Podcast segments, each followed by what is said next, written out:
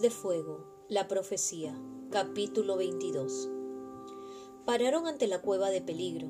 La dragona tenía la cabeza apoyada en el alféizar de una de las estrechas ventanas de las paredes y miraba fijamente al cielo. Se giró y le dedicó a su reina una mirada glacial. Cieno se percató de que el retrato de cuerpo entero de la reina había desaparecido de la pared. Una montaña de cenizas descansaba en el suelo, justo bajo el lugar que había ocupado el cuadro. La reina también se dio cuenta de aquel pequeño detalle, lo que hizo que le saliera más humo de la nariz. Fuera, le dijo a peligro. Esta es mi habitación, contestó ella. Yo soy la reina, y tú haces lo que yo te ordene. Vete a dormir a la arena. Si alguien más intenta cantar, alza el vuelo y achichárrale la lengua. Peligro movió la cola furiosa. Un momento más tarde salió en estampida por la puerta. Las dos reinas se apartaron rápidamente de su camino, de una manera muy poco digna. Cieno vio a varios guardas celestes reprimir unas cuantas sonrisas. El calor que desprendía peligro los envolvió mientras salía a toda prisa por el túnel, sin fijarse apenas en Cieno cuando pasó por su lado. Él se la quedó mirando, preocupado. Puede que esté enfadada conmigo, pero ¿por qué? Por aquí, dijo la reina escarlata, empujando ella misma a Nocturno al interior de la cueva de peligro. El dragonet trastabilló al intentar saltar al estanque de agua, pero se le enredaron las piernas y acabó cayendo. Tsunami se deshizo de sus guardias y saltó al agua. Cieno la siguió. No interrumpiréis mi banquete otra vez, sisió la reina. Estoy segura de que os habéis divertido de lo lindo. ¿Por qué no los matas? le preguntó Brasas. Era mucho más grande que Escarlata, tanto que rozaba con la cabeza el techo de la cueva. Sus garras eran dos veces del tamaño de las de Cieno. No llevaba ninguna piedra preciosa ni cota de malla, pero sus garras y dientes estaban teñidos de rojo por toda la sangre que había derramado. Una fea cicatriz de quemadura le recorría el lado izquierdo bajo el ala. En sus ojos no se veía ni una pizca de blanco, solo una enorme y amenazadora pupila negra. ¿Por qué eso no sería divertido? Nada divertido, respondió Escarlata. Quiero verlos luchar. He preparado para mañana un día repleto de entretenimientos. Es mi día de la salida del cascarón. Quiero que sea emocionante. Cieno empezaba a odiar la palabra emocionante. Brazas le dedicó una mirada a los guardias y rápidamente desaparecieron de la habitación, a algún lugar donde no pudieran oírlos. Ella bajó la voz para que solo Escarlata y los dragonets pudieran oírla. Pero si de verdad son los dragonets de la profecía. La mejor forma de romperla es matándolos. Bueno, dijo la reina escarlata mientras mostraba la lengua entre los dientes, sin dejar de mirar a Nocturno. Cieno se dio cuenta de que la reina aún deseaba ver luchar a un ala nocturna. Quizá, pero a ti eso no te funcionó demasiado bien, ¿verdad? Todo el mundo sabe lo que le hiciste al huevo del ala celeste. A todos los huevos de las alas celestes, de hecho. Cieno prestó atención. ¿Qué había querido decir con eso? Brazas golpeó la roca con la cola con tanta fuerza que hizo temblar el suelo bajo las garras de Cieno. Al contrario, funcionó de maravilla. No tienen a ningún ala celeste, ¿verdad? Hay solo cuatro dragonets, la profecía está incompleta. Cieno y Tsunami intercambiaron una mirada. ¿No le ha dicho Brazas a que Gloria es una de los nuestros? ¿Quiere quedarse a su nueva obra de arte para ella sola? Y aún así, tus ignorantes súbditos No paran de hablar sobre los dragonets que salvarán al mundo, dijo Escarlata. Ellos creen en la profecía, no importa lo que hayan oído sobre huevos rotos. Si matamos a los dragonets ahora sin que los vean, no nos reportará ningún beneficio. Incluso si colgamos sus cadáveres en los muros de palacio, nadie creerá que se trata de ellos. Brazas hizo una mueca, dejando ver sus dientes. Mm. El mundo no necesita una profecía. Lo único que necesita es que yo sea la reina de los alas arenosas. Escucha, le dijo Escarlata con suavidad. Si lanzamos a los dragonets a la arena, todo el mundo los verá morir. Verán lo débiles que son, perderán su fe en los dragonets y lo que es más importante, en la profecía.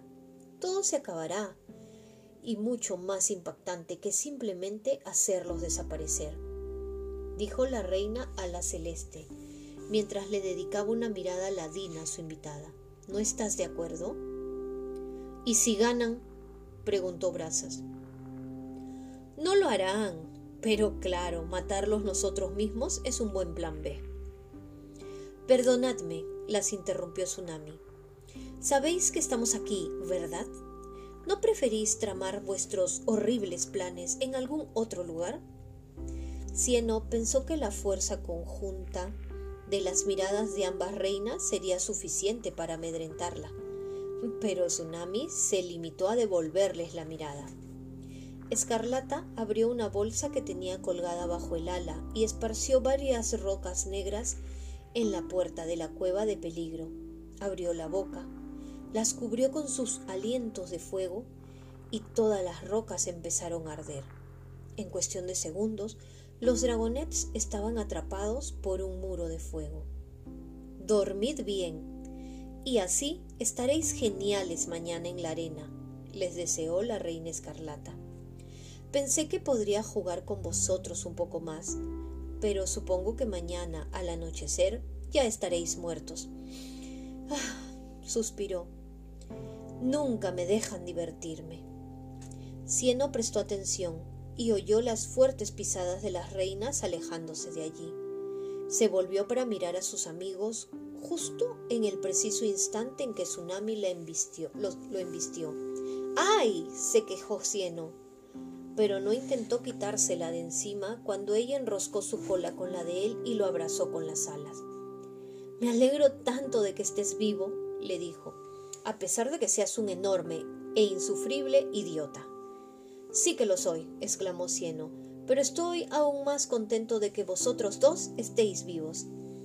Desplegó un ala y rodeó con ella Nocturno, atrayéndolo hacia sí. El ala nocturna apoyó un momento la cabeza en el hombro de Cieno, y éste volvió a preocuparse por lo que le ocurriría Nocturno en la arena. Necesitamos un plan para salir de aquí, fue lo que dijo. Primero tenemos que limpiarte, le dijo el ala marina apartando a Nocturno de su camino. Al agua, vamos. Eso no importa, me, siento... Tsunami lo empujó al estanque. Cieno volvió a salir a la superficie tosiendo y escupiendo. El estanque medía casi lo mismo de hondo que el de alto. Podía apoyar las patas en el fondo y sacar la cabeza si mantenía el cuello completamente estirado. El agua estaba fría, pero con el fuego de las rocas negras tan cerca, empezaba a calentarse. ¿Ves? le dijo Tsunami, mucho mejor. Tsunami se echó sobre la orilla del estanque y le acarició la espalda a limpiándole la suciedad, la sangre y el lodo. Cieno decidió que no merecía la pena discutir con ella. Has sido muy inteligente, comentó Nocturno dirigiéndose a Tsunami. La canción, no tengo ni idea de cómo conseguiste que sonara la melodía con ese lamentable oído musical que tienes. Ella parpadeó. Yo no he sido. Creía que lo habías hecho tú. Fui yo, admitió Cieno. Se sacó el cable debajo del ala y lo tiró al suelo. Nocturno lo cogió y lo examinó. ¿Cómo lo has roto? preguntó Tsunami. A Cieno le gustó el tono de admiración que percibía en la voz de Tsunami. Deseó poder decirle que había hecho algo inteligente. Conté con ayuda, admitió. la dragona que estaba aquí hace un momento, peligro. Un simple roce suyo basta para quemar el cable. Lo hizo sin querer. Nocturno se acercó y pasó un dedo por las bandas de sus alas. Esa dragona es una psicópata, le espetó Tsunami.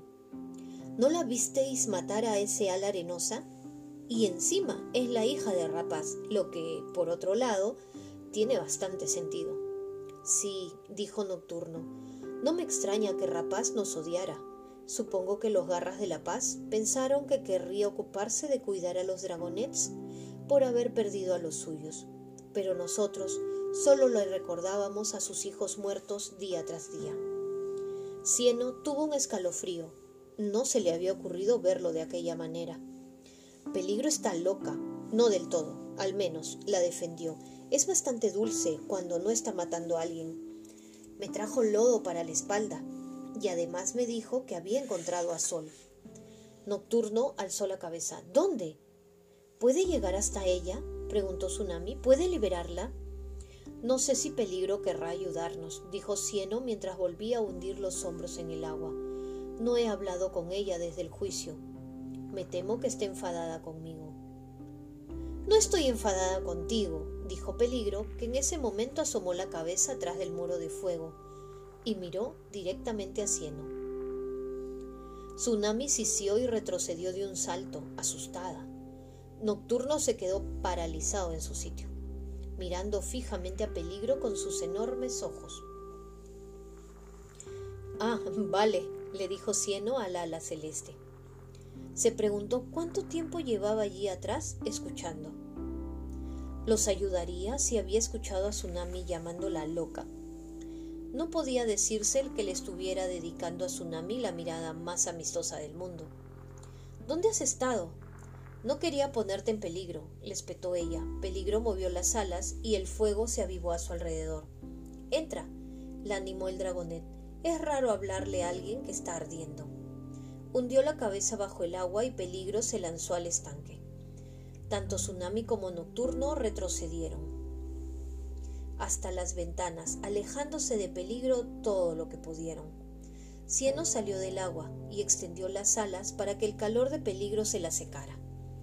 La dragona se agarró la cola para acercársela y miró fijamente a Cieno, ignorando a los otros dos. Tenía miedo de que la reina te hiciera daño como se lo hizo a Pescador, dijo Peligro que parecía muy triste. Ni siquiera debería estar hablando con vosotros. Si se entera que me caes bien, te hará algo horrible para castigarme. Tsunami le lanzó a Cieno una mirada significativa que él no entendió. ¿Puedes ayudarnos a escapar? le preguntó a Peligro esperanzado. Ojalá, le contestó. Eso le enfadaría más que cualquier otra cosa. Pero no puedo haceros pasar a través del fuego, señaló con la cola el muro de fuego. ¿No podríamos apagarlo con agua? preguntó Nocturno. Se sobresaltó cuando Peligro se giró para mirarlo. No. Esas rocas tienen que seguir ardiendo hasta convertirse en ascuas.